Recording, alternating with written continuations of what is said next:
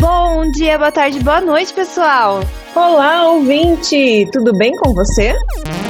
Você está ouvindo agora o podcast do Meu Nome Não É Não, que traz desenha de livros, artigos, reportagens, filmes, documentários e tudo sobre o comportamento canino e animal e propõe uma conversa sobre essas experiências e sobre esses estudos. A nossa proposta é divulgar autores, livros, artigos, pesquisas, métodos, enfim, todo o conteúdo que possa beneficiar a relação que nós temos com os nossos pets. Nosso podcast, em nenhuma hipótese, tem como objetivo que você substitua a leitura dos livros ou qualquer que seja o produto original da nossa resenha. O que a gente faz aqui é oferecer um recorte com a nossa visão e a nossa perspectiva do conteúdo. Nossa proposta é te ajudar a encontrar o conteúdo que mais se encaixe na sua busca do momento. E nós esperamos que você se sinta realmente motivado a conhecer mais sobre o que nós estamos resenhando ou comentando. Este programa é produzido por nós. Meu nome é Mirielle Campos, eu sou da Alcão. Meu nome é Nayara Lima, da Dog Be Good. E nós temos aqui na entrelinha do nosso podcast o Guto Leão, que nos ajuda aí na, na edição. Você pode encontrar o Minem nas redes sociais, Facebook, Instagram e Twitter. Basta procurar por Meu Nome Não É Não ou arroba Meu Nome Não É Não. Você também pode falar com a gente através do nosso e-mail meu nome não é não, gmail.com e conhecer mais sobre nós, baixar nossos podcasts para ouvir offline no nosso site meu nome não é não.com. Agora que você já sabe onde nos achar, não esqueça de deixar suas estrelinhas, corações, curtidas. Não existe melhor recompensa que o engajamento. Então nós estamos super abertos a ouvir suas críticas, elogios, sugestões e mais que isso, a gente quer piramidar. Então manda emoji, manda story, marca a gente, que a gente acha o máximo, né, Nayara? Sim, a gente adora. E a gente gosta mais, sabe do quê? De saber o que vocês estão fazendo enquanto nos escutam. Ai, saudades. Pode marcar, pessoal. Não pule, não puxe, não lata, não morda, não suba. Ei, meu nome não é não. E hoje damos início a mais uma resenha de obra, de livro, que afinal de contas nós somos bem famosas por esse. Nossa, bem famosas, eu me sinto a Xuxa. Mas o Mineiro famoso por fazer as resenhas dos livros. Então hoje tem resenha nova. Finalmente! É um livro super esperado. Nossa, nem acredito que a gente está iniciando a resenha desse livro. É o Choque de Culturas, um ponto de vista novo e revolucionário que ajuda a compreender o relacionamento relacionamento entre humanos e cães, da Jan Donaldson. Em inglês, o título é The Culture Clash A Revolutionary New Way of Understanding the Relationship Between Humans and Domestic Dogs. A primeira edição deste livro é de 1996 e a edição que nós estamos resenhando é de 2005 com tradução de 2013 e foi traduzido para o português de Portugal lá pela nossa querida treinadora canina, educadora canina de Portugal, portuguesa Cláudia Stanislau. A editora original deste livro é a The Academy for Dogs Trainers e a edição resenhada é da KNS Ediciones. Aliás, a gente já resenhou outros livros da KNS aqui no, no Meu Nome Não É Não, né? Muito obrigada, KNS Ediciones, por sempre traduzir esses livros para o português para a gente ter acesso a esse conteúdo. E manda nós, patrocina nós aí.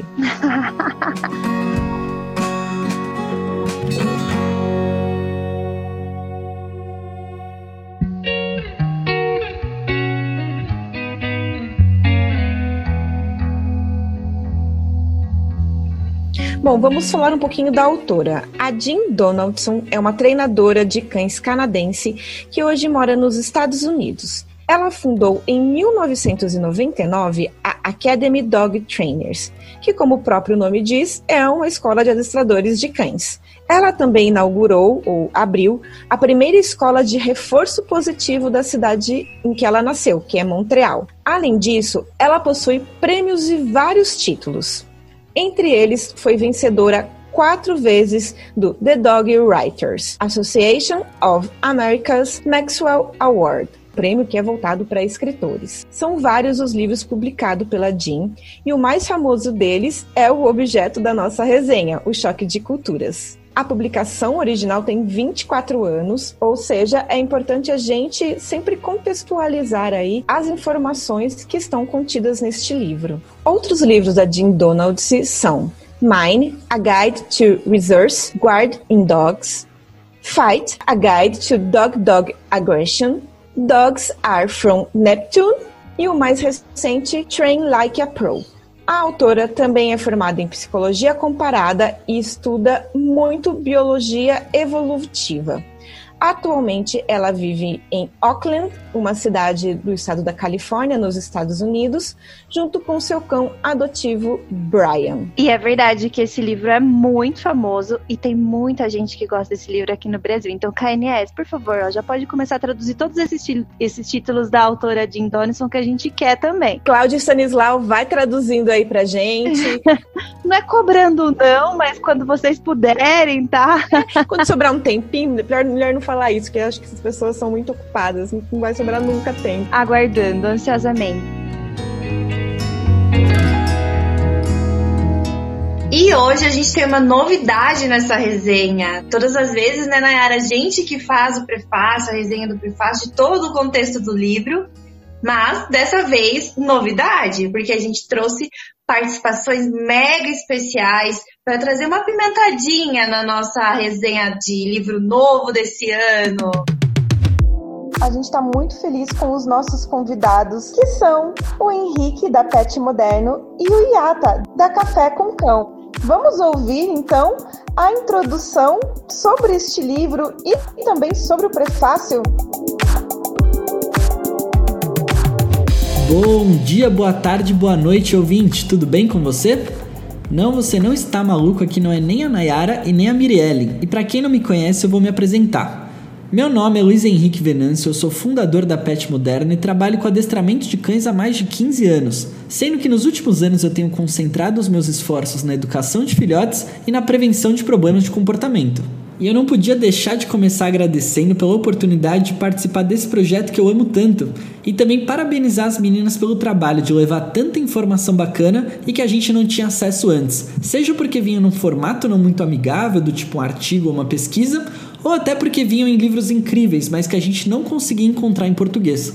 Mas vamos ao que interessa. Hoje vocês não têm ideia da felicidade que eu tô e por que, que esse convite é tão especial é justamente porque eu estou aqui para falar sobre o meu livro preferido, que é O Choque de Culturas, da autora Jean Donaldson.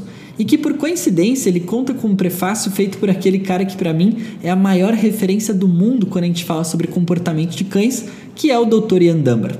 E para quem não conhece o Dr. Ian Dunbar, não imagina por que, que eu sou tão fã do trabalho dele, é justamente não porque ele é o mais brilhante ou porque ele é o mais estudioso da área de cães, mas por toda a trajetória e a importância que ele teve para o nosso trabalho.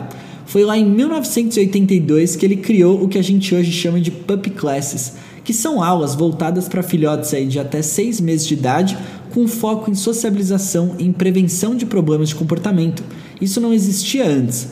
E foi ele também que organizou lá em 1993, se eu não me engano, a APGT, que é a Associação Americana de Professional Dog Trainers, né, que são os adestradores profissionais. Então ele tem um peso enorme para o cenário mundial na questão de comportamento e até hoje continua com várias pesquisas, liderando grupos que estudam e que aprimoram o que a gente sabe hoje sobre os cães. Eu tive o privilégio de conhecê-lo, se eu não me engano, em 2014, quando eu fiz dois cursos presenciais com ele aqui em São Paulo. A gente pôde conversar bastante e ele foi um dos grandes responsáveis pela minha mudança de metodologia de treino. Quando eu comecei há 15 anos atrás, o adestramento positivo já era muito difundido no mundo todo, mas ainda não tinha chegado com muita força aqui no Brasil. E foi ele um dos grandes responsáveis por abrir os meus olhos para uma metodologia muito mais justa, né, muito mais ética com os cães e que traz o bem-estar como pilar principal. E eu tô aqui falando sobre ele porque ele foi mencionado pela própria autora, a Jean Donaldson, como um dos profissionais que mais contribuiu e mais apoiou para que ela pudesse escrever o Choque de Culturas. E no prefácio escrito por ele, ele disse muitas das coisas que eu concordo também. Além de falar que já leu o livro, eu acho que meia dúzia de vezes, ele também disse que todo mundo que se interessa pelo universo dos cães tem que ler o Choque de Culturas pelo menos uma vez. Isso porque o livro traz de forma super simples alguns dos conceitos mais importantes sobre os cães e que antes eram desconhecidos pelas pessoas. E eu também vou dar aqui a minha opinião pessoal sobre o livro. É um caminho sem volta, gente. O livro é incrível e você vai se apaixonar de verdade. Não é à toa que é o meu livro preferido e o primeiro que eu indico para qualquer pessoa, para qualquer aluno que me pergunta sobre comportamento de cães. Isso porque ele é todo escrito com uma linguagem muito fácil, muito acessível, trazendo vários conceitos importantes que me ajudaram a rever uma série de convicções que eu tinha aí relacionada à dominância, liderança, a forma de educar os cães e o mais legal de tudo é que ele traz várias situações sob o olhar do cachorro. Então você corre o risco de se sentir tão bobo como eu em se envolver em vários conflitos e brigar com o cachorro e fazer uma série de coisas que não, além de não ensinarem nada, ainda não contribuem para a relação de vocês. Tenha em mente que se você quiser ter um cão educado, se você quiser ter uma vida melhor ao lado do seu cão, é você quem precisa se preparar para ser o melhor dono para ele. E eu tenho certeza que ao Eu Choque de Culturas você vai ter toda a base necessária para isso e todas as ferramentas que você precisa para fazer o seu cão mais feliz. Ah, eu não sei se eu comentei com vocês. Esse foi um livro publicado em inglês e traduzido para português de Portugal por uma editora na Espanha, ou seja, é super difícil de encontrar por aqui. Então curta bastante esse episódio super especial preparado pelas meninas e depois não deixa de contar pra gente o que você achou nas redes sociais do Meu Nome Não É Não e também da Pet Moderno. Aproveita bastante e tchau, tchau! E agora então a gente vai ouvir o Iata. Oi pessoal, beleza? Eu sou o Yata-san do perfil Café com Cão. Eu sou um adestrador canino que mora logo ali em Maceió, apaixonado por cafés e cães. E hoje estou aqui felizaço porque estou gravando com as meninas do Meu Nome Não É Não. E, e o motivo dessa, assim, essa minha empolgação, ela tem, tem duplo motivo. Primeiro porque eu sou fã de carteirinha do trabalho que as meninas fazem, tanto como adestradoras positivo, como é, podcasters. Né? E o outro motivo da minha, da minha empolgação é do livro que elas estão resenhando, é, que vão apresentar para vocês, que é um livro, na minha opinião, muito importante para o, o adestramento moderno. Não só para o adestramento moderno, mas para quem é tutor de cachorro e com certeza vai ler esse livro e vai se empolgar, que é O Choque de Cultura, escrito pela Jean Donaldson. A minha colaboração no episódio de hoje é resenhar o prefácio do livro, que na minha opinião não é só um prefácio. Ele é um prefácio barra carta de recomendação, que foi escrita por ninguém menos que o Dr. Ian Dunbar. E Ian Dunbar é um médico veterinário, para quem não sabe, que tem influenciado o adestramento moderno com seus livros e seminários. E se você quiser saber um pouquinho mais, como um bom fã do meu nome não é não, eu recomendo que vocês procurem o, os primeiros episódios que elas gravaram e elas fazem a resenha de, de alguns livros dele. Vale muito a pena conhecer essa, esses livros dele e conhecer o próprio autor. Mas vamos lá. No prefácio, já no comecinho, ele já começa a escrever vários adjetivos ao livro e à autora, que eu achei bem bacana. Mas teve um, um, um, um adjetivo que me chamou a atenção, que é o adjetivo especial. E eu acredito que essa palavra ela é adequada ao livro porque a Jean ela tenta passar de uma maneira muito simples, mas com bastante conteúdo, que o cão é um, é um animal muito mais simples do que aquele cão, aquele cão fantasioso, longe do, do da, da, das ilusões que são vendidas dos filmes da Disney e os filmes de Hollywood, né?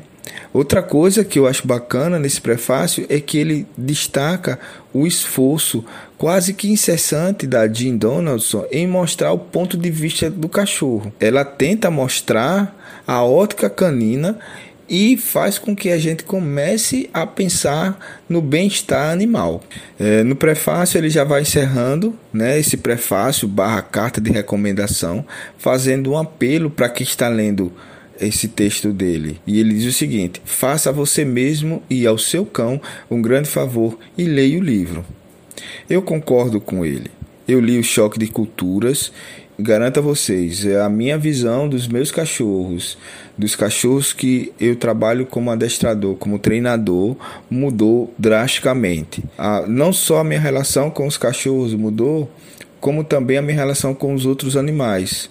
A partir da leitura do livro, eu comecei a me preocupar muito mais com o bem-estar animal, tanto que eu comecei a pensar numa decisão de parar de comer carne. E hoje eu não como carne, quase um ano que eu não como carne, justamente pensando no bem-estar de alguns animais que não têm o direito de expressar seus comportamentos naturais, coisa que a Jean vai descrever ao longo do seu dia. Então, meninas, muito obrigado pelo convite, espero que se repita. Pessoal, aproveitem esse episódio porque é um livro muito bom. Quem não tem, eu sei, é difícil de achar, mas se esforça um pouquinho, sempre tem alguém que conhece um contato para comprar o livro. Primeira vez que eu li o livro, eu li ele em inglês. Depois eu encontrei uma pessoa que vendia o livro em português. Não me arrependo nem de ter lido em inglês e não me arrependo de ter insistido em procurar encontrar esse livro em português.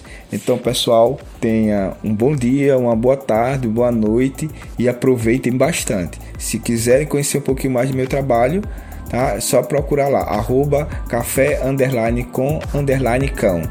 Um cheirinho para vocês. Tchau. Legal esses depoimentos. Muito obrigada, meninos. Foi extremamente gratificante poder ter a participação de vocês neste, neste, neste novo quadro aí do Meu Nome Não É Não, que é ter como convidados pessoas para fazer o prefácio dos livros. É legal, então, ter um, um aspecto diferente, uma pessoa trazendo algo novo aqui para o podcast. Então, muito obrigado, meninos, por isso. O Iata e o Henrique sempre são super parceiros da gente aí nos, no, no, nos bastidores do Meu Nome Não É Não. Então é um orgulho imenso tê-los aqui como convidados. Obrigada por terem aceitado, porque a gente sabe que não é fácil, que tudo é muito corrido. Então, bora para a resenha de hoje.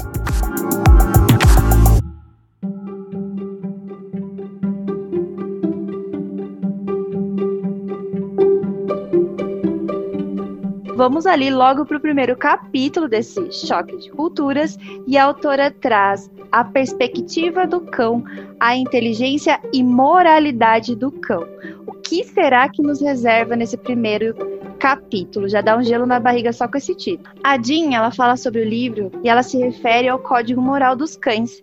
E ainda as pessoas hoje acreditam neste cão do Walt Disney, como a autora chama. Quem conhece o cão da Disney? Hein, Nayara? Você conhece o cão da Disney? Nossa, eu cresci assistindo Pluto. É, eu conheço. E, e como a autora, eu vou explicar. Ele é o cão que planeja viagens, sabe resolver problemas morais e complexos, encontra os donos, foge e passa por várias aventuras infindáveis para mostrar que ele é um ótimo cão. Muito diferente, aliás, dos cães de Skinner. E nesse ponto a Jean fala sobre o cão da caixa preta, o input e output.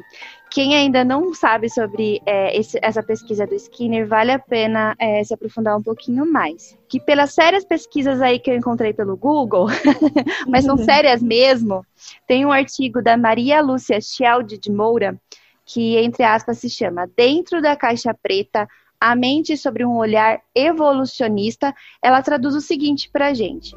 Skinner e Watson tornaram famosa a ideia de que a mente humana é uma caixa preta, uma metáfora que dá a ideia de representar algo misterioso, impossível de abrir e de ser, o que significa que a mente não existe. Vamos para aí as diferenças significativas entre os cães do Walt Disney versus o cão, os cães aí do nosso querido B.F. Skinner. Best friend, brincadeira. aí a autora apresenta um quadro para explicar. Vamos lá. O cãozinho, ele rói a mobília quando o dono não está em, na casa.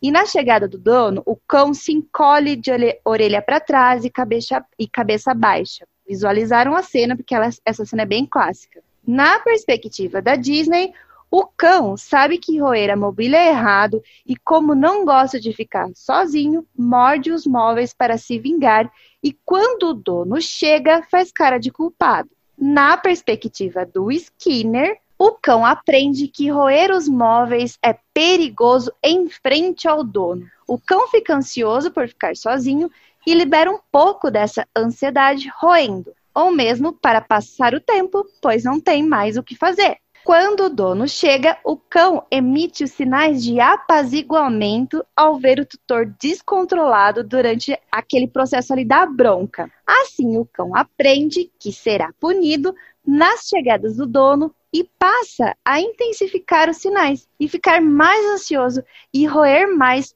um ciclo de mal-estar e equívoco sem fim, com o cão nunca sabendo o porquê foi punido. Conseguiu visualizar tudo isso, Nayara? Com certeza. É tão comum esse tipo de situação que Inclusive, é, são as situações que a gente vê muito em vídeos aí do YouTube, da internet, que são considerados engraçadinhos, né? E que, na verdade, quando a gente sabe o que está acontecendo, a gente fica extremamente incomodado com as situações. E claramente a gente já sabe que é a segunda opção que ocorre e é ali que acontece a ciência do comportamento. E a ciência comportamental está aí para esclarecer, na verdade. Como traz a, a autora, é, mesmo, é o mesmo que comprar um carro comum e tentar atravessar um lago e processar a fábrica porque o carro não flutuou. Eu adorei essa comparação dela. E ainda a compreensão que nós temos dos cães está é, a conta-gotas, como ela chama, sendo difundida por especialistas e por treinadores, muito além do que realmente deveria estar acontecendo, pois entender sobre os cães que fazem parte da nossa vida deveria estar acontecendo em escala de serviço público. Um, isso é sério, viu, gente? Nossa, eu também concordo muito, acho que deveria ser ensinado na escola. Sim. Um dos fatores de a sociedade ainda não admitir o comportamento canino é a visão do antropomorfismo. Em meados do século XX, o comportamentalismo trazido por Skinner, ele sofreu várias críticas, pois esse comportamentalismo hardcore, ele não entende o ser humano na sua complexidade. Mas, segundo a Donaldson, em se tratando de treino e modificação comportamental, ele é perfeito. Porém, o modelo de comportamentalismo não é aceito aos donos de cães, porque o que se espera de um cão é que ele seja esperto e moralmente bom. Um adendo, o que é ser bom, né? É. Nem nós mesmos humanos sabemos o que é ser bom. Exatamente, já tem tanto, tantos conflitos nesse entendimento aí do que é bondade. Além disso, o comportamentalismo não é admirado à sociedade por outro fator, a divinização dos cães. E ainda pela ideia da robotização dos animais. Os seres humanos, eles são tribais e parte da aceitação de outros animais tem a ver do quão parecidos a nós eles são.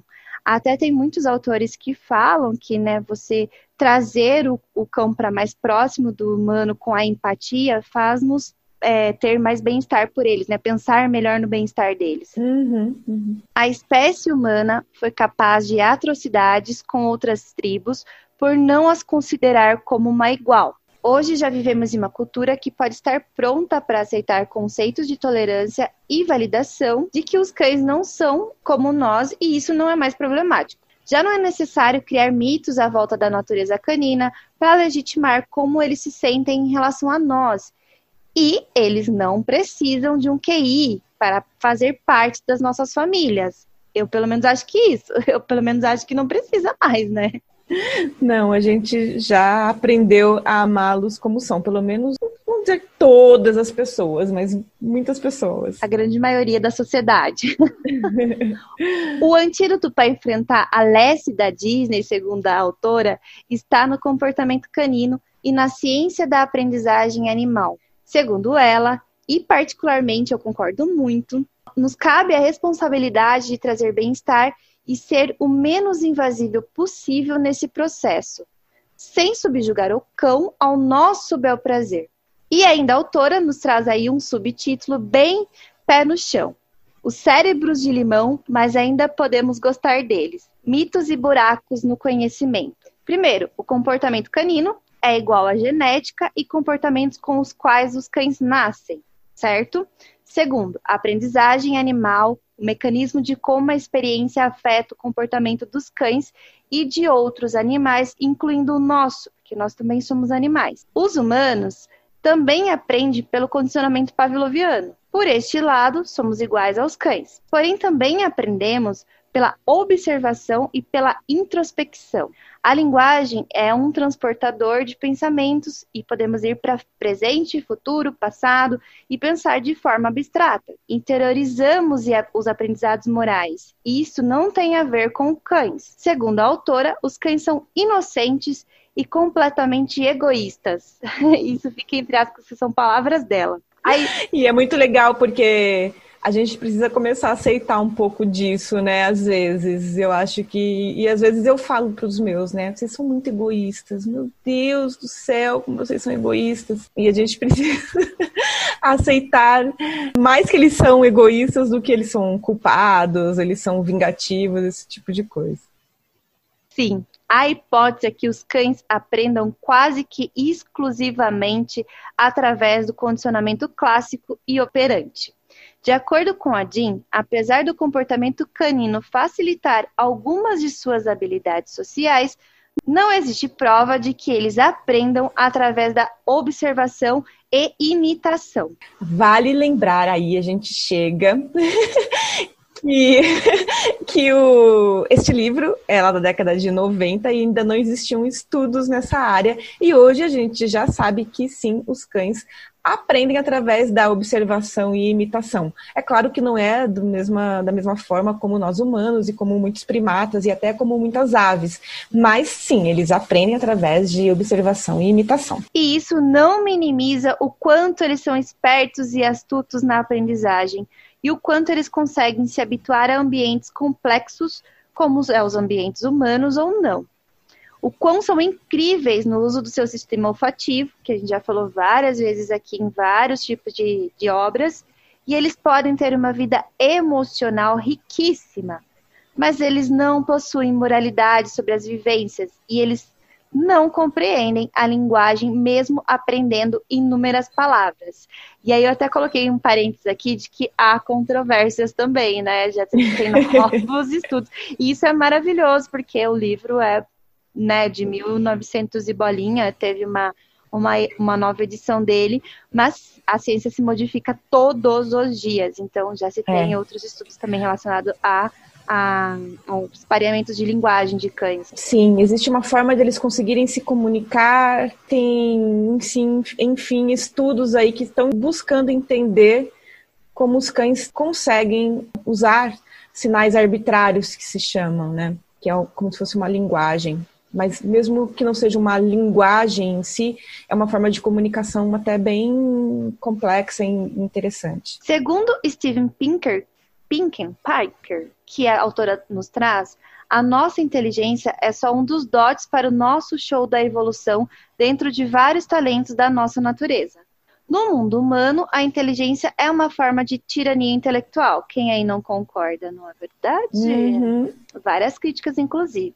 Mas dentro de toda espécie, existe a sua inteligência capaz de trazer habilidades únicas.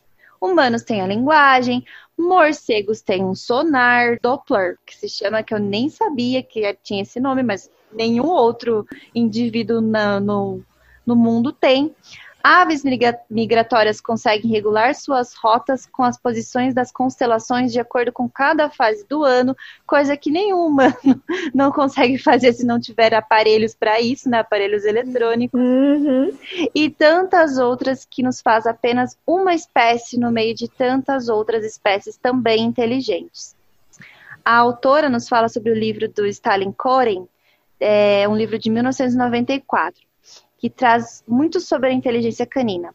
Porém, o que ficou mais em evidência foi o ranking de raças mais inteligentes. Quem nunca ouviu a história do uhum. Border Collie, o mais inteligente do mundo, do Labrador, seu cachorro mais, sei lá, bonzinho do, pra criança, esse tipo de coisa. Segundo a autora, cães são fascinantes pelas suas habilidades discriminativas no condicionamento clássico, olfato excepcional, capacidade de se adaptar a ambientes complexos, mas humanos continuam a insistir somente na inteligência dos cães, né? Só a questão do QI. É, e a partir da, das nossas concepções de inteligência, né?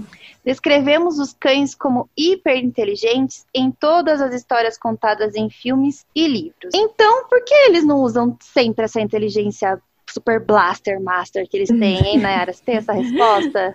Porque eles têm a própria inteligência e não a nossa inteligência. Tá, antes de respondermos essa pergunta, é muito capaz que você. E eu já respondi, né? Tipo.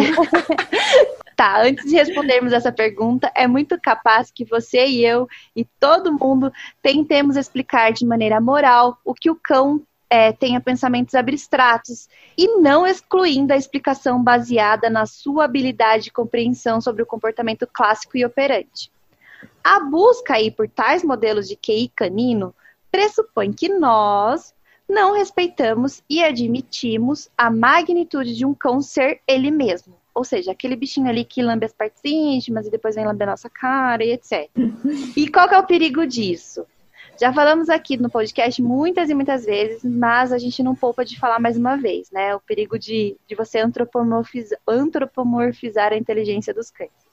Como diz a Donaldson, abre aspas, colocamos os nossos cães em todo tipo de situações que originam punições baseando-nos na habilidade que eles têm de pensar, ainda mais quando a punição vem do próprio tutor. Você consegue lembrar de uma situação que a gente faz isso, né? Que a gente pune hum. pensando que o cão, ele sabe o que ele tá fazendo? Eu acho que nessa questão de roer móveis, isso acontece muito. Acontece. Nas mordidas dos filhotes, falando que eles são agressivos, né? Sim. E mesmo em casos de. Eu vejo muitas pessoas conversando com os cães, né? Nas ruas, assim, tipo, ai, não briga com ele, ó, aquele cachorro ali é seu amigo, como se o cão entendesse né, o que a pessoa está dizendo. Uhum. Sim, mas o que na verdade o que nós temos de concreto para compreender e modificar os comportamentos dos cães é a teoria da aprendizagem, como por exemplo o comportamentalismo. A autora ela nos alerta sobre os mitos que a ciência já provou contrários, mas mesmo assim, apesar de tantas pesquisas, e da própria espécie ser usada em experiências, nós negligenciamos os estudos explicando os comportamentos deles para explicá-los como inverdades ou esses maravilhosos mitos aí da culpa, do pensamento moral que os cães talvez teriam sobre nós, né? O que é mentira. Além dessa visão antropomórfica da inteligência moral canina, ainda temos a visão equivocada do que eles pensam de nós, achamos que eles querem nos agradar o tempo todo, o que é, de acordo com a autora, ela nos fala que os cães não fazem representações sobre o estado interno de um ser vivo, ou seja, eles não estão preocupados com o que a gente está pensando naquele momento, muito menos. Isso também, isso também tem um estudo sobre teoria da mente sobre cães. Existem pessoas que acreditam em teoria da mente, então talvez a gente tenha uma questão sobre este assunto, porém, de qualquer modo, os cães continuam sendo egoístas e estão um pouco se danando para a opinião do outro, apesar de poder imaginar o que o outro está pensando, ele está pouco se lixando para a opinião dele. É, o que a autora nos traz é que, na verdade, eles vão é, compreender se isso aquilo, se aquilo que você está fazendo, se aquela sua ação implica na mudança do ambiente dele. Então, uhum. podem ser reforçadores para alguns indivíduos, já outros não se importam. O uso de aversivo ele pode ser associado, por exemplo, às festinhas feitas para cão. Festinha quer dizer não aversivo. Aí o cão, ele gosta da festinha, mas ele não quer dizer que ele sabe como o dono se sente, entendeu? Uhum, Eles, uhum. A festinha traz, na verdade, ansiedade para ele. Não que ele entenda que aquilo faz bem para o dono. Uhum. Os cães aprendem através dos resultados imediatos da sua ação. E nós podemos deixar pistas de que coisas boas ou ruins podem acontecer naquele ambiente, naquele evento, naquela situação. Essas pistas são verbal, gestual e ambientais também, do tipo pegar a chave, já sabe o que vai acontecer, pegar o potinho de ração, já sabe o que vai acontecer. E é por isso que muitas pessoas resistem ao uso do reforçador alimentar para o treino, justificando que o cão faz isso pela comida. E ainda ela fala, né? Tipo, afinal de contas, e daí se ele faz isso pela comida? Uhum. Só que no caso do treino tradicional ou do treino misto, né? É, o treino misto é usar reforçadores e punição é, positiva. O que é usado como reforçador é a dor, ou melhor, o alívio dela. No treino com reforço, a busca está em encontrar o que motiva o cão, ou seja, aquela situação que ele quer comida, água, sexo e evitando aversivos. Então, por que usar a dor? Se não há motivação em nada nos cães, os cães morrem, segundo a autora. As brincadeiras e situações podem ser motivadoras através de pareamentos feitos anteriormente do que é essencial para aquele animal. Então, necessariamente, não é comida. Normalmente é um dos maiores mitos, né, Ná, sobre é, o reforço positivo. É, não necessariamente. A comida é o principal, né, reforçador, mas não é o único. E aqui entra também a questão do reforço verbal. Se bem pareado com o reforço primário daquela situação, o reforço verbal ele também é muito aceito pelo cão e aí também é um reforçador da aprendizagem deles. Os cães eles gostam de quando as coisas boas acontecem e eles podem atender isso verbalmente também. Mas achar que ele é obrigado a entender a verbalização sem os reforços primários aí já eu acho bem, bem bobo, assim, da gente, né, se achar tão assim. Uhum. É, aí é, é, é o humano querer se fazer de mágico, né? Sim. E ainda a autora nos fala que o interesse que um cão tem pelo seu humor baseia-se no que ele aprendeu que isso quer dizer para ele. As pessoas às vezes ficam desapontadas quando temos que utilizar a comida para condicionar um animal como se fosse assim uma coisa absurda, né? Sabia que o cão ele não faz aquilo para agradar o tutor, ele faz aquilo porque tem um reforço primário ali. E aí os, os, tutores realmente ficam muito sentidos. A gente fica chamando os cães de egoísta, né? Mas na verdade a gente também é bem egoístinha nessa, nessa relação, né? Fez um bom paralelo. Então, como explicar as festas nas chegadas, as tristezas nas saídas dos donos de casa? Segundo a Jean, é simples. Eles monitorizam todos os nossos movimentos à busca de sinais de que algo pode acontecer para o lado deles. Assim sendo, eles criam laços, mas eles não nos idolatram. Olha que um monte de gente ficou triste nesse momento, eu tenho certeza. Mas Ai, gente, vamos ler do lado positivo das coisas. Eles criam laços, então Sim. já é uma coisa boa. Eu, particularmente, confio que o vínculo permite uma melhor forma de treinar e de nos ajudar a buscar o que é melhor para o cachorro. E isso, ao meu ver, é amor, né? A questão de construção de vínculo. Uhum. E também tem a questão que já foi provado, né? A, a, os níveis de ocitocina em estudos. Uhum. Então, calma, gente, nem tudo está perdido. E na panaceia da dominância, a autora nos fala que desde que a hierarquia linear lupina foi promulgada por aí, as pessoas começaram a fazer uns esforços meio idiotas para explicar os comportamentos dos cães. E ela fala assim mesmo, né? Ela é muito sincera, ela é muito engraçada. Deve ser bem legal conversar com ela, porque ela usa uns termos bem diretos. Uhum. Bom, as pessoas vão explicando comportamentos e interações caninas através da dominância. O cão faz isso em casa você tem que ser o alfa e mostrar que ele manda. Quem nunca viu essa babosela? Quem tá ouvindo, pelo amor de Deus, estude sobre isso. O cão sem controle aí na hora de, de comer ou na hora de chegada, da chegada da visita, a explicação é hora de mostrar quem manda. Esse tipo de explicação simplista torna desnecessária a conversa sobre o aprendizado canino e sobre a ciência do comportamento, fazendo de qualquer um aí especialista em cães desde o padeiro até o juiz, com tudo sendo explicado como uma resolutiva ao uso do aversivo, inclusive no treino. Na dominância, o cão ele vai passar noites pensando como ele vai controlar a casa no próximo dia. Quem realmente acredita que o cão passa a fazer isso, Nayara? Conspirando, né? Conspirando. É tipo aquele desenho do chefinho, só que é o cachorro. Ou que o cão que pula, ele quer mostrar quem manda, ou que o cão que morde os móveis é por pirraça. Bom, vamos lá. Não é porque o cão anda na frente porque está ansioso na maioria das vezes, quer dizer que ele é dominante. Ou que ele pula, que ele é dominante. Na verdade, ele só pode estar ansioso mesmo ou cão que rói porque é natural da espécie e ele aprendeu a, ele não aprendeu aliás a direcionar para aquilo que é dele, como brinquedos e etc, também não quer dizer que ele seja dominante. Como a autora nos traz, é, você pode ter um cão cuja sua percepção é que ele seja dominante e mesmo assim ele ser um campeão é, mundial de obediência e nunca mordeu ou ameaçar ninguém. É, tem um quadro bem legal na, na página 28 que explica muito isso. Nossa, eu tô dando até a página para as pessoas, né? Nesse quadro, ela traz 10 comportamentos que as pessoas atribuem como sendo dominantes. Tipo, pedir comida na mesa, puxar na coleira, roer objetos de muito valor. Esse é ótimo, né? Roubar a roupa e a comida quer dizer que o cachorro é dominante.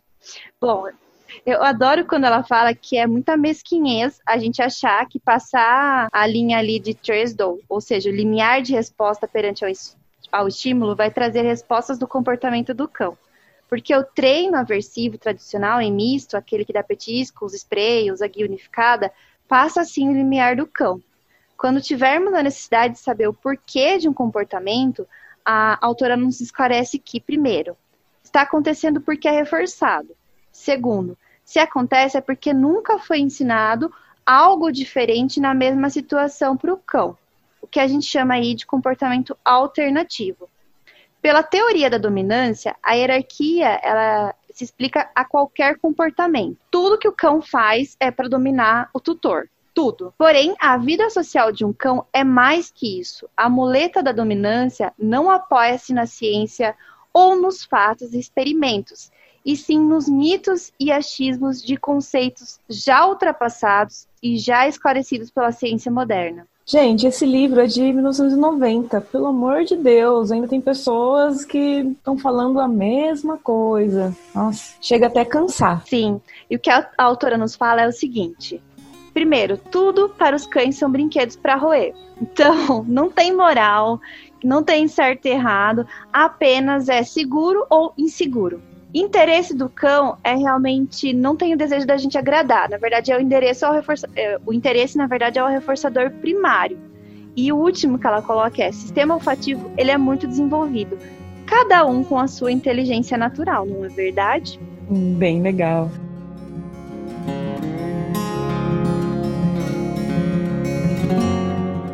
Bom, então vamos para o capítulo 2, Comportamentos Inatos, aquilo que vem com os cães. E ela começa falando sobre o comportamento social e predatório.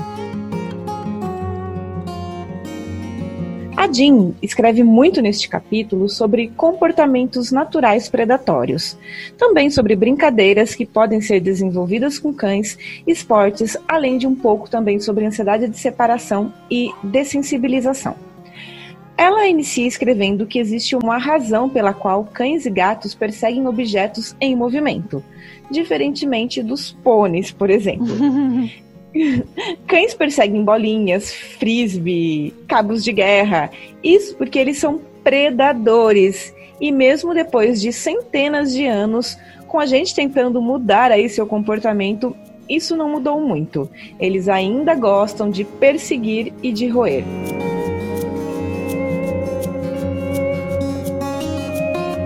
Outra coisa importante sobre eles é que eles criam laços sociais e têm comportamentos afiliativos, ou seja, comportamentos de cunho familiar. Sobre o comportamento predatório, ela escreve que David Mack descreveu a sequência: procura, stalk, que é aquela aproximação lenta, perseguição, que é a aproximação rápida, o morder, agarrar, abater e matar a presa, e por fim, o dissecar e comer.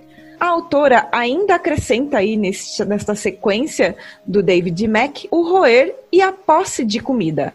Afinal, é um recurso que exige muita energia para ser obtido e não dá para abrir mão assim simplesmente. É uma situação bem diferente de animais herbívoros que só precisam ali do pasto e têm amplos pastos para comer cão, os predadores, eles precisam caçar, eles precisam gastar muita energia. E por isso, esses animais têm propensão a guardar comida. Porém, não é porque é genético que é imutável, segundo a Jean. Ela explica que melhor que deixar comida disponível é usar o condicionamento para trabalhar essa situação, ou seja, é treinar. Nesse capítulo, ela ainda nos conta que os cães agem de maneira agressiva porque sabem controlar suas investidas sem causar dano, pelo menos na maioria das vezes. Quem aí nunca levou um chega para lá de um cachorro ou não viu um chega para lá de um cachorro, né? Eles vão como se fossem morder mesmo, mas na hora que você vê, não tem mordida nenhuma, tem no máximo uma baba ali na tua mão ou no, na, no outro cachorro, né, Mi? Sim, é, e é assim se espera de um cão educado, né? O cão que sabe Sim. a hora de parar ali. Mas ele não deixa de se comunicar também. Sim, agir de maneira agressiva também é uma forma de comunicação. A gente não quer que ele se comunique desse jeito, mas é uma forma de comunicação, sim. E tudo isso quer dizer que eles podem agir de uma maneira agressiva, sem o intuito de machucar, ferir ou até matar o outro ser, o outro cachorro. Humano, e sabendo né? disso, o humano. E sabendo disso, a autora escreve que uma forma de gastar essa energia predatória dos cães é evitar vários problemas de, e evitar vários problemas de comportamento é por meio de brincadeiras e jogos. Entre eles, ela cita o jogo de esconder. O jogo de esconder, você coloca o cachorro no fica, esconde alguma coisa que ele gosta, pode ser um brinquedo ou comida, e libera ele estimulando a busca. No início, você pode deixar mais fácil para o cão, né, para ele achar, dando pistas, apontando, olhando, deixando também não muito escondido. E conforme ele for tomando gosto por esse tipo de brincadeira, você pode deixar mais fácil esconder melhor, não, não dar pistas. Esse jogo é de aprendizagem fácil e ajuda a queimar a energia predatória. Além disso, ensina o cão a procurar seus brinquedos, usar o faro, ajuda no treino, pois é preciso aí ensinar o senta, o fica e também a controlar a própria agitação. E além de tudo isso, é um jogo divertido. Outro jogo que ela ensina no livro é o de buscar. Em português de Portugal, como está no livro, o cobrar alguns cães têm mais facilidade que outros para esse tipo de brincadeira. Para ensinar bem do início mesmo, o cachorro deve ser recompensado apenas por olhar para o brinquedo. Aos poucos ele vai evoluindo, depois chegar perto, depois colocar o focinho, depois abocanhar e assim por diante. Ela indica usar o método do shaping para fazer com que o cão aprenda a pegar o objeto e traga, isso usando também o clicker. Ainda escreve que todo comportamento, por menor que seja, é melhor do que nada e deve ser celebrado e reforçado. E ela explica, ela dá um exemplo de um Golden Retriever, o Kurt, que não pegava nada com a boca. Algo que é bem raro entre os retrievers, porque como o próprio nome diz, né, eles trazem coisas. Nossa, isso é muito raro mesmo. é. E na primeira sessão, ela conta que de 30 tentativas feitas, 18 vezes ele foi reforçado apenas por olhar o objeto e mostrar interesse. Na segunda sessão, ele já correu atrás umas cinco vezes e saltou por cima do brinquedo outras duas vezes. Algumas sessões, sessões depois, ele perseguiu o objeto e um grande passo foi dado. E a partir daqui o trabalho foi outro: fazer o cachorro entregar. Muitos cachorros até pegam o objeto, mas soltam ou então fogem com o brinquedo na boca. Aqui em casa, por exemplo, é muito comum fugir com o brinquedo, da, com o brinquedo da, na boca. Quando eles fazem isso, pode ser que eles querem brincar de outra coisa, de pega-pega. E aqui é esse o caso. Ou então, eles podem estar demonstrando proteção de objetos. Para resolver isso, basta não dar atenção quando ele foge, ou então promover o DRI, que é o Differential, Differential Reinforcement of Incompatible Behavior, ou o DRA, Differential Reinforcement of Alternative Behavior, que em português seria reforço diferencial de um comportamento incompatível e reforço diferencial de um comportamento alternativo. No final das contas, essas duas coisas significam ensinar um comportamento diferente num determinado contexto. A autora destaca que tutores experientes ou tutores conscientes, eu diria, dão reforços para os seus cães sempre que estão com brinquedos. Eles estimulam a brincadeira predatória, mantêm objetos proibidos fora do alcance, até o cão estar bem treinado. Eles trabalham com a prevenção de guarda, tornam o cão obcecado por entregar objetos e colocam o fugir sob comando. E também eu ainda digo que cães, é, tutores inteligentes, eles vão reforçar cada parte do comportamento, né? Não só o comportamento final. E todos os comportamentos que eles são, que eles são, que são agradáveis, que são interessantes, importantes. As pessoas têm mania de ver só o resultado final do comportamento. Eu quero que ele pegue o brinquedo e traga para mim, mas ele uhum. não reforçam quando o cão tá com o brinquedo, quando o cão vê o brinquedo em movimento, depois quando o cão não pega o brinquedo e traz. Uhum. É claro que todos essa, todas essas dicas e esses conselhos da Jean são bem básicos, né? E pode ser que algum cão não se dê bem com essas sugestões e dicas que ela está dando, mas a maioria vai se dar muito bem e é possível tentarem tentar aí as dicas que a Jean nos dá de brincadeiras. O fugir sob comando, ela diz que é útil e divertido. Toda vez que o cão quiser fugir, você fala, vou te caçar, ou sei lá, qualquer outra palavra que você preferir, vou te pegar. Aqui em casa é vou te pegar. É, vou pegar. e depois brinca com ele de pega-pega. Depois você para e espera que ele te devolva o brinquedo. Depois retorna a brincadeira e reinicia todo o ciclo. Quando terminar, avise: agora acabou, ou já chega. Depois que ele aprender a fazer isso com o brinquedo dele, você pode colocar desafios de coisas que ele costuma fugir com elas na boca. Se ele pegar, você ignora e só retorna a brincadeira se ele pegar o brinquedo correto e não, sei lá, um item da sua casa, como a roupa, a meia ou. O chinelo que estiver dando sopa. Chinelo, exatamente. A Jean diz que gosta de alternar essa brincadeira com a brincadeira do cabo de guerra. Ou seja, provavelmente ela usa o brinquedo de cabo de guerra para fazer a brincadeira aí de, de fugir, de pega-pega, e depois pega o próprio cabo de guerra para brincar com o cachorro. Ainda neste capítulo, ela aborda conceitos do treino tradicional, os mitos relacionados aos cães e como reconhecê-los. A Miriam já falou um pouquinho sobre a teoria da dominância e ela entra de novo neste assunto neste capítulo. E ela explica que para você reconhecer um treinador tradicional, identifique se ele usa colar de treino, né, guia unificada, enforcador. Se ele acha que apenas elogios já são reforços suficientes, adequado. Se ele usa termo matilha e dominância para explicar qualquer coisa, e se ele também se chama de eclético ou balanceado. No Brasil, é comum a gente ouvir a palavra misto, que são os treinadores que ela diz que são sem ideologia de treino. Que eles usam punições, usam recompensa, eles vão usando o que quiser, o que der na telha. Já em inglês, é comum ouvir a palavra equilibrado para se referir a esse tipo de treinador. E ele escreve que não existe maldade, teimosia, dominância. O comportamento que não acontece é o comportamento mal treinado e que os novos comportamentos precisam de muito reforço e generalização. Assim como a gente pode esquecer um texto que foi decorado num quarto sozinho e que agora a gente tem que falar uma palestra cheia de pessoas, com um microfone, um pedestal, uma luz no rosto, os cães também podem ter dificuldades de fazer algum comportamento que foi aprendido em um local, eles têm que fazer esse comportamento em outro lugar, em situações diferentes daquela que ele já está acostumado.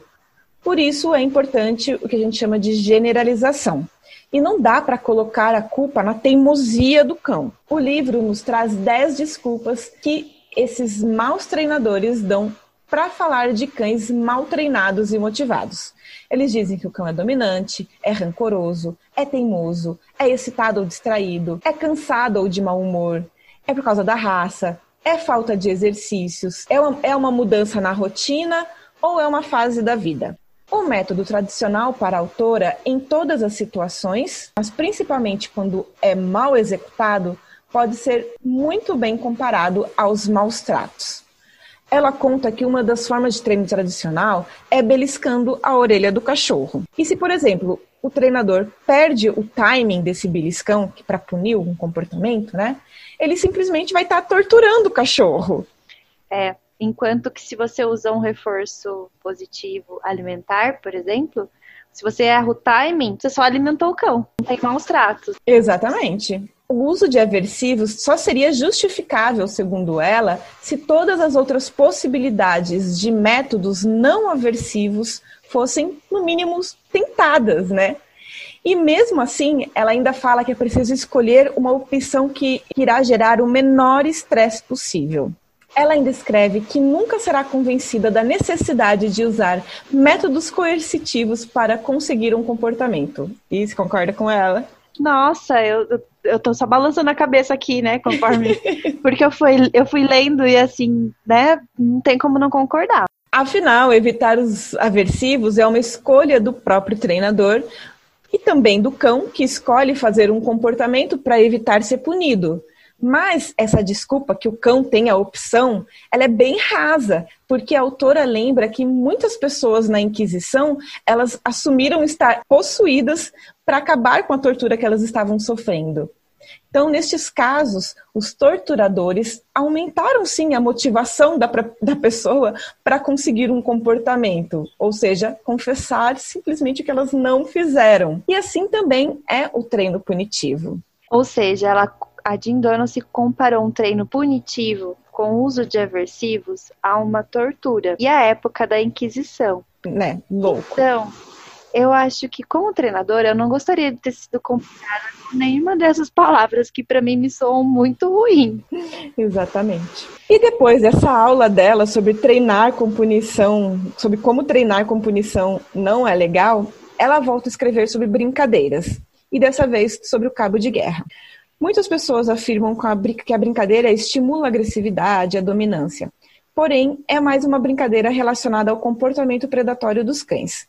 Lobos, eles caçam juntos, destroçam as presas, cada um puxando para um lado, o que é um trabalho em conjunto e cooperativo. Então, está mais fácil o seu cão brincar de cabo de guerra com você na perspectiva de um trabalho em conjunto do que pela dominância. Abre aspas. É bom precisamente porque é intenso, aumenta o foco e confiança do cão e conecta com algo muito intenso e inato nos cães o dono torna-se a fonte de uma atividade potencialmente reforçante. Fecha aspas. E uma boa notícia, você pode perder na brincadeira do cabo de guerra. Aê, tá bem, hein? é recomendável, inclusive, isso. Porque o cão vai ficar feliz, né? E vai querer te trazer de volta para esse jogo, te convidando mais uma vez para brincar. Só é preciso tomar cuidado para não tornar a brincadeira de cabo de guerra uma brincadeira de pega-pega, porque é outra coisa, que é quando o cão, né, sai correndo e você vai atrás dele. E essa sim é uma outra brincadeira, segundo a Jean, que tem outras regras, as suas próprias regras. As regras do cabo de guerra são: cão deve largar sob comando, não deve pegar o brinquedo até ser autorizado, é bom fazer pausas de obediência e não é bom tolerar erros do cão. Ou seja, você deve parar a brincadeira se ele morder a sua mão, mesmo se for sem querer. Com isso, dá para perceber que o cabo de guerra precisa do treino, largar, largar sob comando, pegar sob comando, além de aprender a fazer pausas e ter tolerância zero. Para um cão aprender a largar, você pode usar petiscos. A sequência é: você brinca, fala a palavra que será o comando para soltar, né, o comportamento de solta, mostra o petisco, quando o cachorro soltar, você recompensa. Depois você fala a palavra escolhida para ele poder pegar novamente o brinquedo e mostra o tanque, o cabo de guerra. Se o cachorro não largar de jeito nenhum a brincadeira, é só você parar os movimentos, deixar o brinquedo morto. Ou você larga simplesmente e vai embora. Esse é o exercício que contribui para trabalhar com a possessividade de alguns cães. Ela ainda aconselha a limitar o cabo de guerra a um brinquedo específico e escolher uma palavra não muito comum para autorizar a brincadeira. Isso para não haver risco de alguma pessoa falar essa palavra sem querer, alguma visita, e o cão se sentir convidado a brincar de cabo de guerra num momento bem oportuno. Imagina a cena, Mi. Esse exercício de pedir para o cão largar pode ajudar a mantê-lo menos agitado durante um jogo. Se o cachorro errar e ele morder a mão, mesmo que não doa, pare a brincadeira e faça um ai. Segundo a autora, os cães aprendem a modular a mordida e até mesmo param de morder pessoas que se mostram aí muito sensíveis. Você também pode permitir que o cão fique animado e até rosne. Para cães pouco motivados, ajude com incentivos verbais. Assim que conseguir o comportamento, retire a comida. Outra parte deste capítulo é focado na análise minuciosa do hábito de roer. Segundo a Jean, roer é um comportamento natural dos cães, independentemente da idade e da raça. É como um filme, uma série pra gente, uma atividade muito agradável. Mas os cães não sabem de maneira óbvia o que é permitido ou não roer. Por isso, precisamos instalar bons hábitos de roer, segundo a Jean. E a prevenção é sempre o melhor remédio, ou seja, não deixar o cão aprender a gostar de roer os móveis da casa. E para isso é preciso ter coisas roíveis, autorizadas. Uma coisa engraçada que ela escreve é que as pessoas entram no mantra do por quê? Por quê? Por quê? Mas por que, que ele morde isso? Por que, que ele faz tal coisa? E ela fala, né, que as pessoas ficam querendo entender a psique profunda do cão, em vez de treinar e resolver. E, ela até coloca que o porquê é um papo para um café, não para resolver um problema. Neste assunto, ela orienta ainda a comprar brinquedos de roer e deixar o cão solto apenas sob supervisão. Senão, você deixa ele no espaço dele. Aos poucos, vai liberando o cachorro na casa, sob supervisão, primeiramente. Isso tudo para evitar os erros que podem acontecer, né? Reforçar que o cachorro fique pegando coisas que não é dele. Porque vão ser atrativas, né? O chinelo tem o cheiro da gente, então vai ser atrativo. Então, quanto mais vezes ele brincar com os brinquedos dele, mais vezes ele vai roer os brinquedos dele. Ela até escreve que depois de um tempo você pode até deixar o cachorro errar e redirecionar antes de dois minutos que ele é desse erro aí para o brinquedo, para o brinquedo que ele pode roer. Mas ele já tem que estar tá gostando desse brinquedo aí dele, né, de roer. Já tem que saber que esse brinquedo é de roer. E daí você pode até ele deixar ele dar uma erradinha ali para você tipo, ops, aqui não, é ali. Eu, sinceramente, não acho uma boa ideia. Acho que nunca é preciso errar. Mas a autora diz que diz isso. Então, o livro é dela. Ela escreve o que ela quer.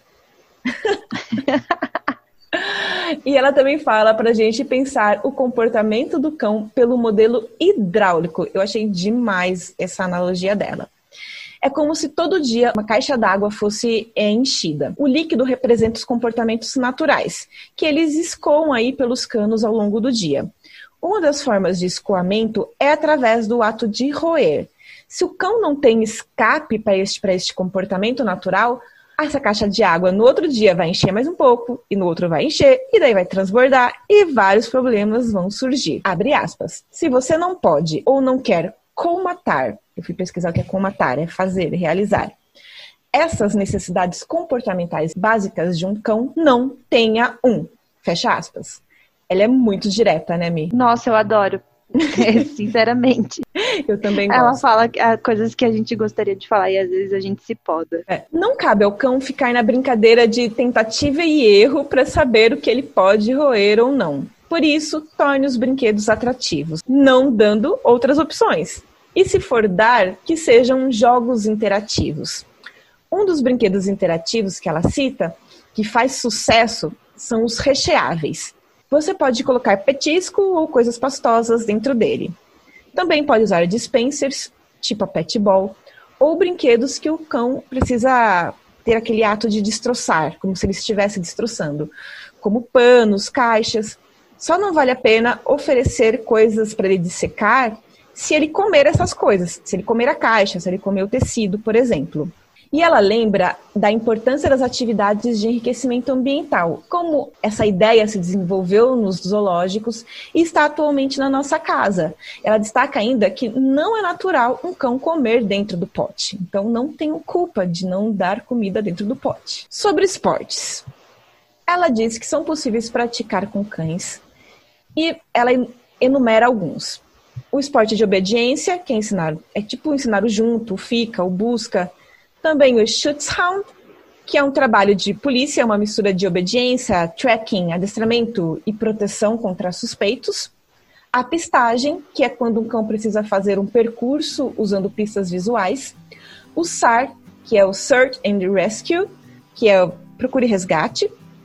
O Flyball, que são quatro cães se revezando, superando obstáculos, buscando uma bolinha e voltando.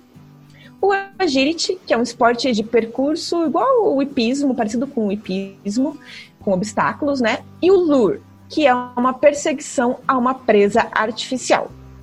A Jean diz que existe um elitismo nas competições oficiais, mas de maneira não competitiva, todos os cães podem praticar esses esportes e atividades.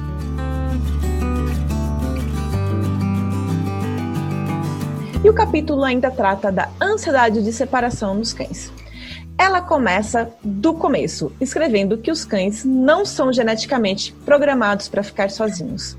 Mas sim, eles são capazes de tolerar e ficar alguns períodos em solidão. Abre aspas. A separação de outros membros do grupo é tipicamente seguida do comportamento que ajuda a reunião. Dois pontos: agitação aumentada, atividade exploratória, socialização do estresse e, se houver barreiras físicas, o arranhar e roer para tentar escapar.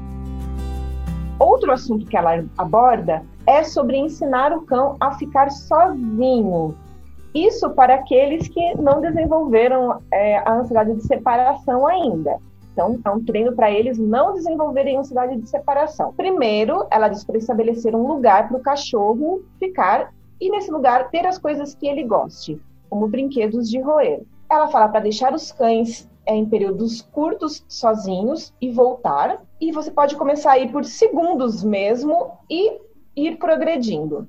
Quando ele estiver sozinho, você pode deixar é, com brinquedos, o cachorro com brinquedos, e os brinquedos que ele mais gosta. Uma coisa importante que ela fala é para não fazer festa nem na hora de sair, nem na hora de voltar. Ô Nayara, e isso é a chave de todo o processo de aprendizagem dos filhotes, né? Sim. É bem aquele livro depois que você tem o seu cachorro do Ian Dunbar. Ele bate Sim. bastante dessa tecla, né? É, a gente fez a resenha no início do ano passado desse livro. Meu livro, depois, que, depois de ter o seu cachorro, o Ian Dunbar fala bastante, dá bem detalhadamente como fazer esse processo, é bem legal.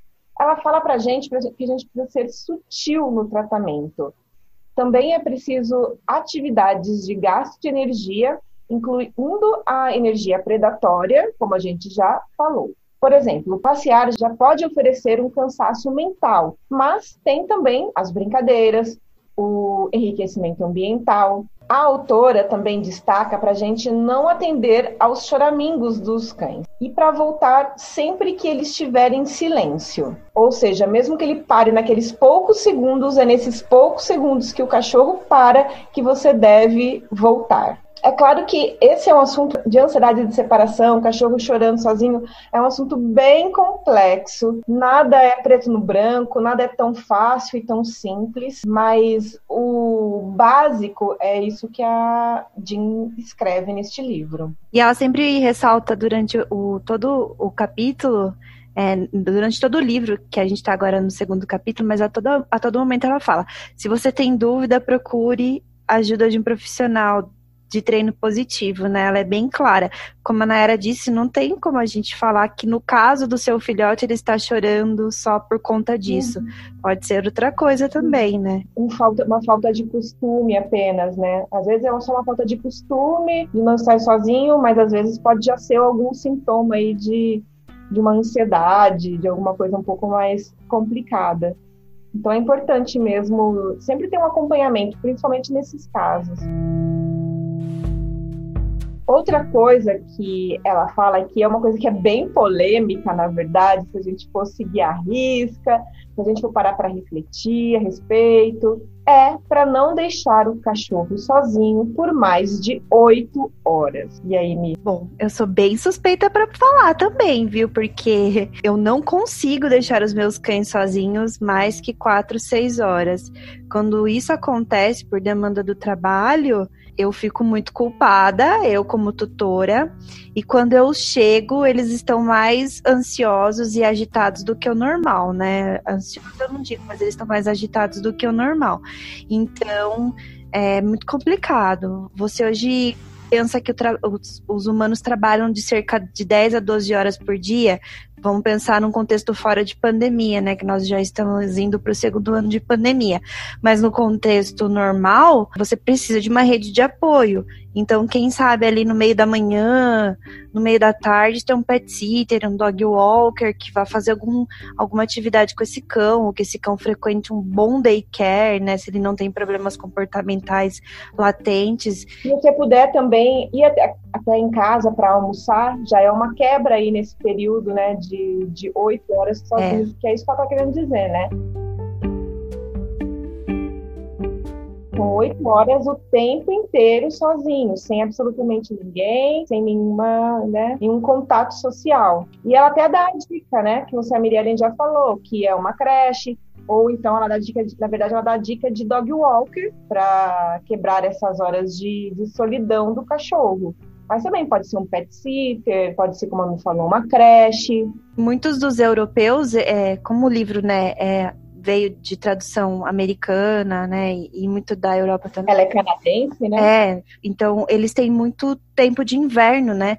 E normalmente os dog walkers, eles têm mais tempo de atuação. Porque eles podem mandar mais tempo com os cães, pela, te pela temperatura mesmo. Agora, aqui no Brasil, a gente tem mais horas de sol muito escaldante. Talvez a sugestão seja realmente um pet sitter que vá fazer atividade em casa, um treino direcionado, né? Alguma coisa relacionada a isso.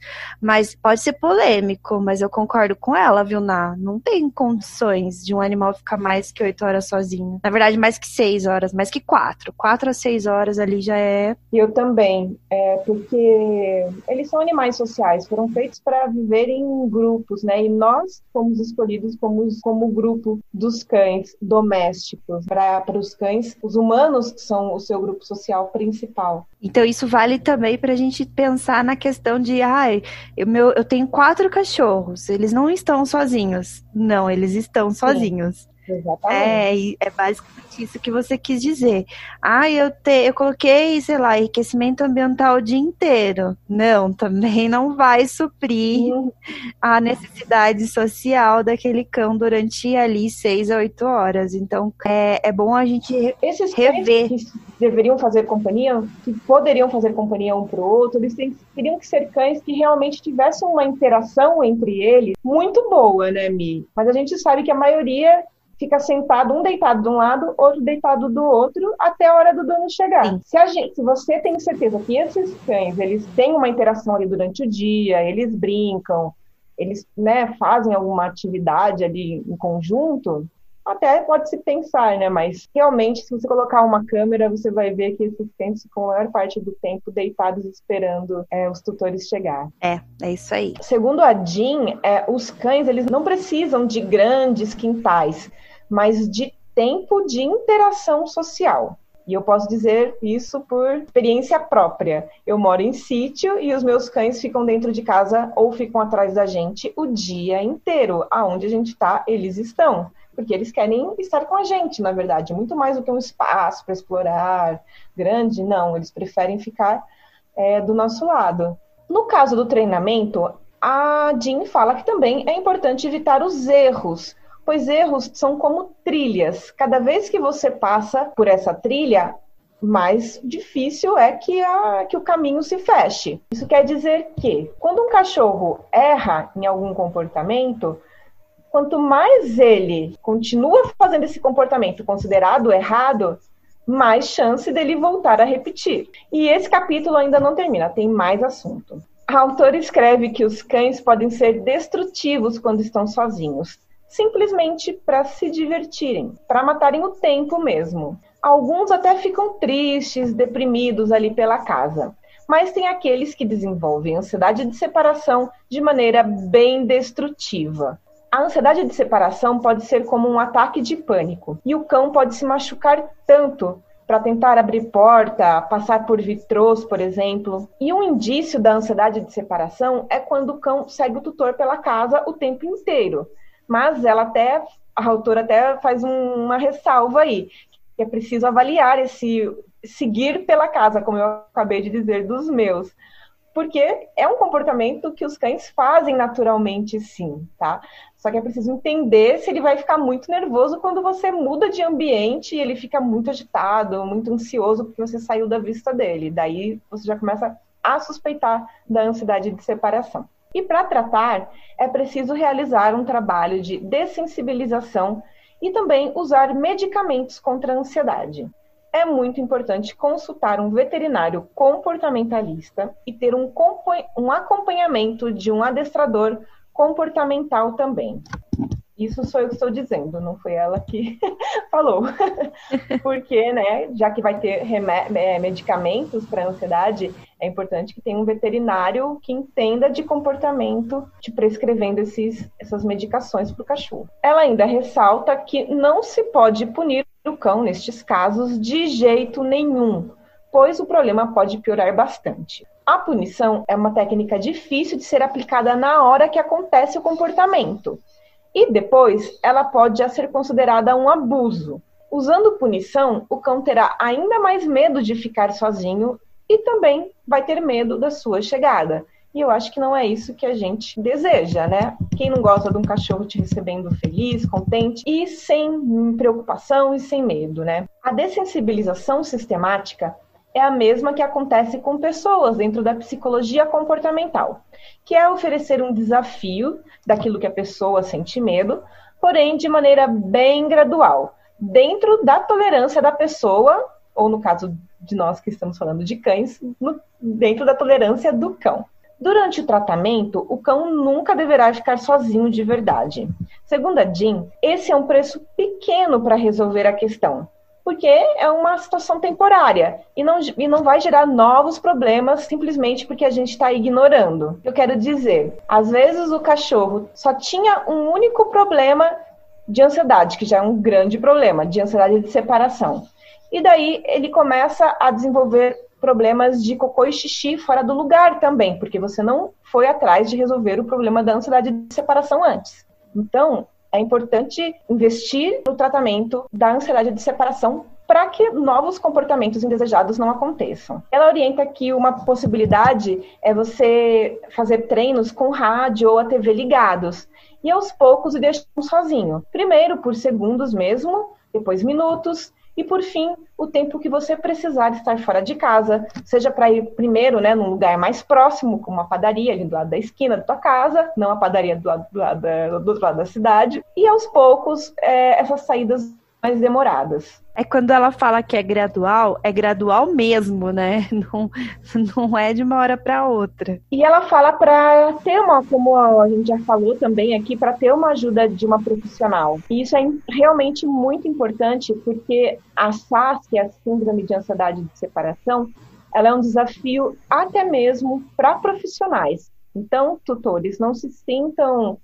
tristes, desmotivados, desanimados, porque é realmente um desafio, mas que tem solução. Ter outro cão em casa pode ajudar, mas não é garantia nenhuma. Quando você traz um novo cachorro para casa, é preciso pensar nas necessidades desse novo cão também e no quanto você deverá investir em tempo, nesse novo cachorro, talvez também num adestrador, veterinário e tudo mais. Afinal de contas, ele parte vai ser um membro da família também.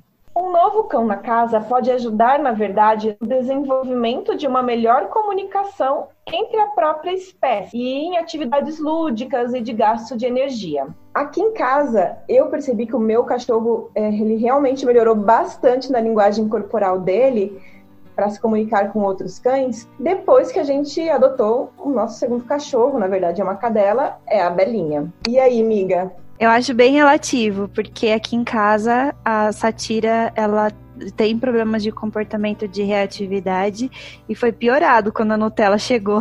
Mas em termos de linguagem corporal? Então, eu acredito que até em linguagem corporal, como a Nutella não tem uma boa comunicação, a Satira ela começou a. ela regrediu bastante nas brincadeiras, na questão de limites entre as brincadeiras delas duas. Então eu acredito que elas regrediram. E aí eu tive que voltar com muitos treinos que elas já tinham, que ela já tinha e que a Nutella tinha na casa dela, mas é, não é toda a família, né? A gente tem que ver o contexto. As duas vieram de problemas de abandono, as duas vieram com problemas comportamentais. Na grande maioria das vezes, eu acho que dá, dá bom. O Spike se tornou um cão muito mais ativo quando a Sophie chegou. Ele era bem sedentário. Aí, quando a Sophie chegou, ele se tornou um cão bem mais ativo, gostava mais de passear. Mas o contrário também pode acontecer. É, não é garantia, né? Então é importante realmente sempre avaliar bem o, o cachorro que você já tem em casa e escolher bem o cachorro que você vai trazer dentro da sua casa, se você já tem um cachorro, né? Concordo. Então é isso, gente. O segundo capítulo terminou. Os próximos episódios nos próximos episódios nós teremos os próximos capítulos. São seis capítulos ao todo. Bom, no próximo capítulo então vai ter muita coisa bacana. A gente vai falar sobre reatividade, sobre os limiares aí para trabalhar a reatividade do cão e a agressividade dele. O que é, é realmente agressividade? O que é mordidas ali por, né? Mordida de filhote é agressividade, Nayara? Muitos donos têm aí dúvidas sobre isso, né? Então a gente vai ver no próximo capítulo. Aguenta aí então, vão comprando o livro já vão lendo para a gente discutir. Sigam a gente nas nossas redes sociais. O meu é Alcon 2 underline cão. O meu é Dog Bigude e o do Guto é Guto Leão underline. E marca a gente nas suas, é, nos seus stories. Vai lá dar um, um emoji nos nossos comentários das nossas postagens do Instagram. E a gente tá no Facebook também, como meu nome não é não. Então é isso, gente. Até a próxima. Espero que vocês tenham gostado. Essa foi a primeira parte do Choque de Culturas. Alguma consideração, Nayara? Não, é só isso. Tem muito mais pela frente e tenho certeza que este livro, que é amado por muitas pessoas, vai ser muito bem recebido por todos que estão nos escutando. Então, é isso é tudo, pessoal. E tchau!